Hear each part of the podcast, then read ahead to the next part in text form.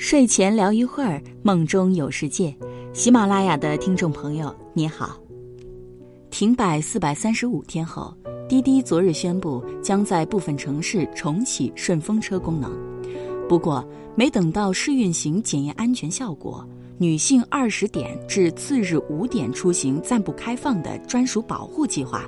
就引来了争议。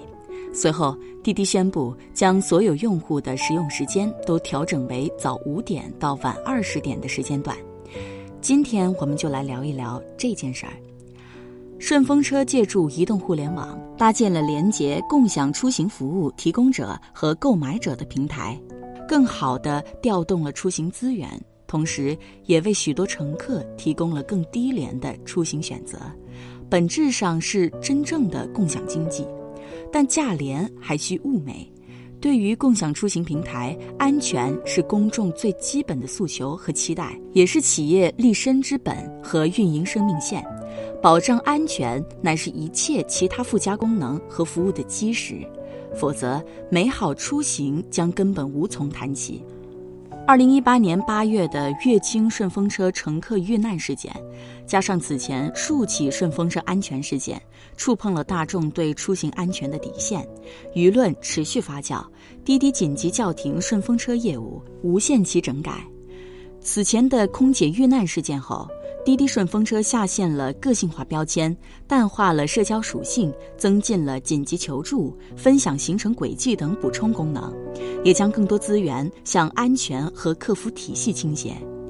八月的乘客遇难事件则成为最后的一根稻草。正如滴滴总裁在致歉信中所说，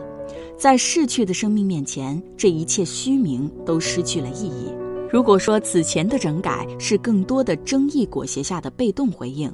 历经四百多天整修后的回归，显然带着更多自省和自我革命的痕迹。比如，联合公安机关对注册车主进行综合审查，司机只能在固定地点、固定路线接单，在注册、发单、接单、上车等多个环节增加人脸识别频次。实时监控司乘行为动态，调整运营资格，升级后台安保功能，从事前审查、过程监察、后台保障等多方面在努力，保障力度成效如何，有待现实检验。应该说，此前限制女性乘客使用时段的条款，虽是为了安全，却难免引来争议。毕竟，犯罪发生错不在女性。限制女性在夜间使用顺风车的权利，近似惩戒受害者的保护，有失于性别平等的原则；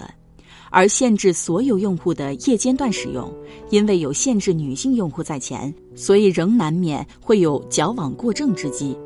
对于企业这样的左右为难，或许也提示着在做决策之前需要做的更多，想的更多。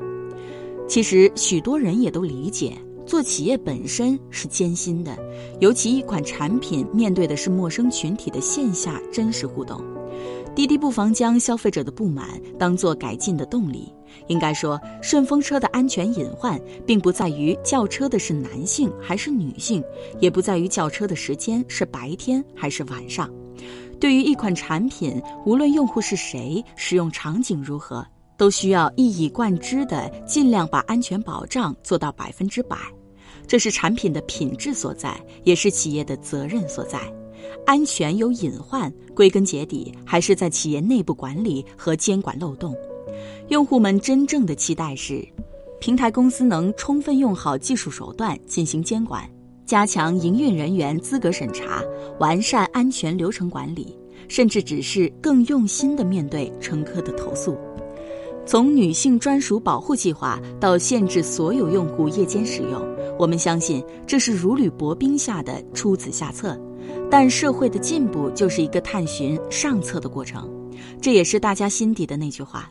如何兼顾便捷和安全，是共享出行行业所面临的共同挑战，需要更多的智慧思考和探索。我们期待平台、司乘双方和第三方监管机构携手探索共建更好的共享出行模式。